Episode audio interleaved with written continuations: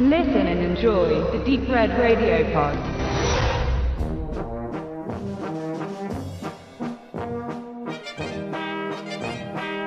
Was haben die Städte Los Angeles und Landshut gemeinsam?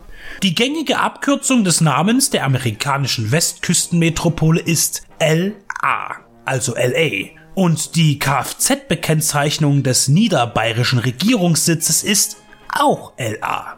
Was noch? Beide Städte haben Probleme mit Kriminalität. LA schlägt mit durchschnittlich 150.000 Straftaten pro Jahr zu Buche, darunter circa 500 Morde. Landshut kann da nicht mithalten, auch nicht, wenn man die Einwohneranzahl Unterschiede berücksichtigt, aber in der Verwaltungszone von Landshut gibt es einen Ort, der pro Kopf statistisch LA locker in die Tasche stecken kann. Niederkaltenkirchen. Dieser Ort ist das Handlungszentrum des Dorfscheriffs Franz Eberhofer. Und in jenem idyllischen, voralpinen Kaff steht er nicht nur seiner fragwürdigen Familie und Gemeinde gegenüber, sondern auch skurrilen Mordfällen, die er nicht selten alleine aufklären muss, da keiner seiner Kollegen an ein Verbrechen glaubt. Niederkaltenkirchen ist ein fiktives Städtchen aus der Feder der in Oberammergau geborenen Schriftstellerin Rita Falk, die ihre sogenannte Eberhofer-Reihe bereits literarisch auf acht Teile ausgedehnt hat und ein neuntes Buch ist für 2018 angekündigt. Verfilmt wurden seit 2012 vier der Bücher. Der vorerst letzte Teil kam im August 2017 in die Kinos. Der Erfolg lässt aber darauf schließen, dass ein fünfter, sechster und so weiter sicher auch noch folgen werden. Die bisherigen drei Teile erschienen im Zusammenwirken von Eurovideo und Konstantin Film für den Heimkinomarkt. Und zum Start des neuen Provinzkrimis veröffentlichte man sie aktuell in einer Triple Box. Enthalten sind die Filme Dampfnudelblues, Winterkartoffelknödel und Schweinskopf al dente. Realisiert wurden sie nicht in chronologischer Reihenfolge. Dampfnudelblues ist als Roman als zweiter erschienen. Winterkartoffelknödel war der eigentliche Startpunkt gewesen. Das macht aber gar nichts und fällt auch nicht auf. Die Handlungen sind in der filmischen Umsetzung nicht miteinander verbunden. Nur selten werden Bezüge zum Vorgänger genommen. Immer dabei sind aber die vielen Typen, die das Leben auf dem bayerischen Dorf so interessant und lustig machen.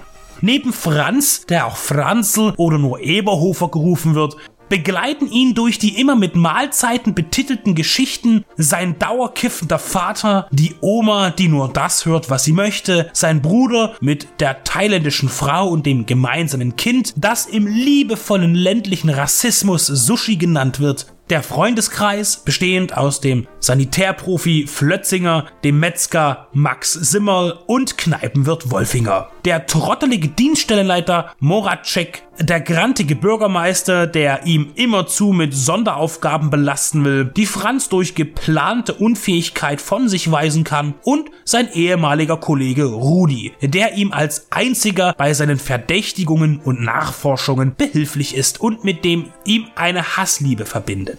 Beide wurden einst aus dem höheren Polizeidienst ausgeschlossen, nachdem sie einen Sexualstraftäter mittels eines Schusses aus der Dienstwaffe entmannten. Nicht zu vergessen ist auch noch Susi, mit der Franz immerzu eine Berg- und Talfahrt der Gefühle erlebt, bei der er selbst mit seinem Verhalten der Negativauslöser ist. Mit all diesen Personen steht er immerzu in den unterschiedlichsten Konflikten. Franz Eberhofer ist als einziger Wachmann für Niederkaltenkirchen eingesetzt. Sein Look ist gelinde gesagt für einen Staatsbeamten asozial. Sein hoher Tabak- und Alkoholkonsum steht einem leicht ungepflegten Äußeren gegenüber, das durch seine gelangweilte Mimik noch intensiviert wird. Unter seinem Uniformhemd trägt er ein Hardrock-T-Shirt. Diese Kombi ist sein permanentes Outfit. Nur wenige Male sieht man ihn anders gekleidet, was ihn einem Comic-Charakter nahe bringt, die meistens auch immer das gleiche angezogen bekommen. Schauen wir uns aber nun einmal die Mordfälle an. Der Reihe nach. In Dampfnudelblues wird einem Schuldirektor der Gar ausgemacht, der postmortum spezielle sexuelle Neigungen offenbart. In Winterkartoffelknödel geht es um eine geheimnisvolle, attraktive Fremde und mehrere außergewöhnliche Mordfälle, die den Ermittler bis nach Spanien führen. In Schweinskopf al dente wird der Dienststellenleiter Moracek von einem entflohenen Sträfling mit dem Tode bedroht. Alle Fälle weisen eine ähnliche Grundstruktur auf. Und auch die humoresken Floskeln, Dialoge und Situationen weisen Gemeinsamkeiten auf. Deshalb empfiehlt es sich, die drei Filme nicht unmittelbar hintereinander anzusehen, sondern sie in einem gewissen Abstand zu betrachten. Als Franz Eberhofer tritt Sebastian Bessel auf, der zwölf Jahre lang bis 2016 auch als Tatortkommissar tätig war. In einer Überzahl von Gastauftritten in deutschen Vorabendkrimis lässt sich eine Festlegung auf das Genre vermuten. Aber er taucht auch mal in anderen Bereichen auf, wenngleich selten. Seine Freunde, Sidekicks und Begleiter sind passend gecastet und wachsen mit ihren Schrullen und Macken ans Herz. In den jeweils abgeschlossenen Episoden treten bekannte Mimen auf, hauptsächlich aus dem südlich mundartlichen Raum.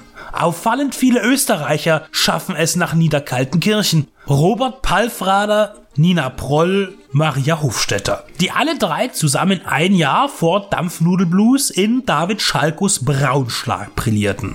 Auch Simon Schwarz war dort zu sehen, der in der Eberhofer-Reihe den festen Part des Rudi übernimmt. Seine ständig gestresste und sich benachteiligt fühlende Art gehört zu den Highlights der Falk-Verfilmungen. Der neu österreichische Late-Night-Talker Dirk Stermann hat ebenfalls einen Gastauftritt im zweiten Teil. Unabhängig von der Romanvorlage ist nicht abzustreiten, dass der Regisseur aller Filme Ed Herzog einen Stil wählt, der zwar nur knapp an Wolfgang Murnbergers Version von Wolf Haas geschriebenen und Josef Hader gespielten Brenner vorbeischrammt, aber doch einige Verbindungen liefert, die durch die österreichische Besetzung verdeutlicht wird. Der abgefragte, degradierte bzw. gefeuerte Polizist mit einer Neigung zu legalen Rauschmitteln und dem Treten in Fettnäpfchen. Brenner betreibt das mit viel mehr Anarchie und selbstzerstörerischem Verhalten. Franz Eberhofer einen Brenner Leid zu nennen, wäre aber nicht fair, denn das Basiskonzept ist zwar nicht weit entfernt, aber das ringsherum hebt sich doch davon ab. Kreisverkehr, Leberkassemmel und eine Büroschublade mit einem Vorrat an süßen Senf. Es gibt unzählige sympathische bavarianische Eigenheiten in den Eberhofer Krimis zu entdecken und Ed Herzog steigert sich von Film zu Film. Der dritte Schweinskopf al dente ist dabei als stärkster zu werten, denn er hat die höchste Gagdichte und das beste Drehbuch zu bieten. Auch amüsieren die immer wiederkehrenden Musikvideo-Playback-Clips, die ein surreales Element beisteuern. Die Eberhofer-Reihe ist Mundart Krimi-Comedy, die in wohlgesetzten Dosen zu gefallen und auch überzeugen überzeugen weiß. Die von der ARD, Degeto und dem Bayerischen Rundfunk koproduzierten Räuberpistolen sind mit informativem Bonusmaterial nun gebündelt in einer Blu-ray oder DVD Amaray Box erschienen.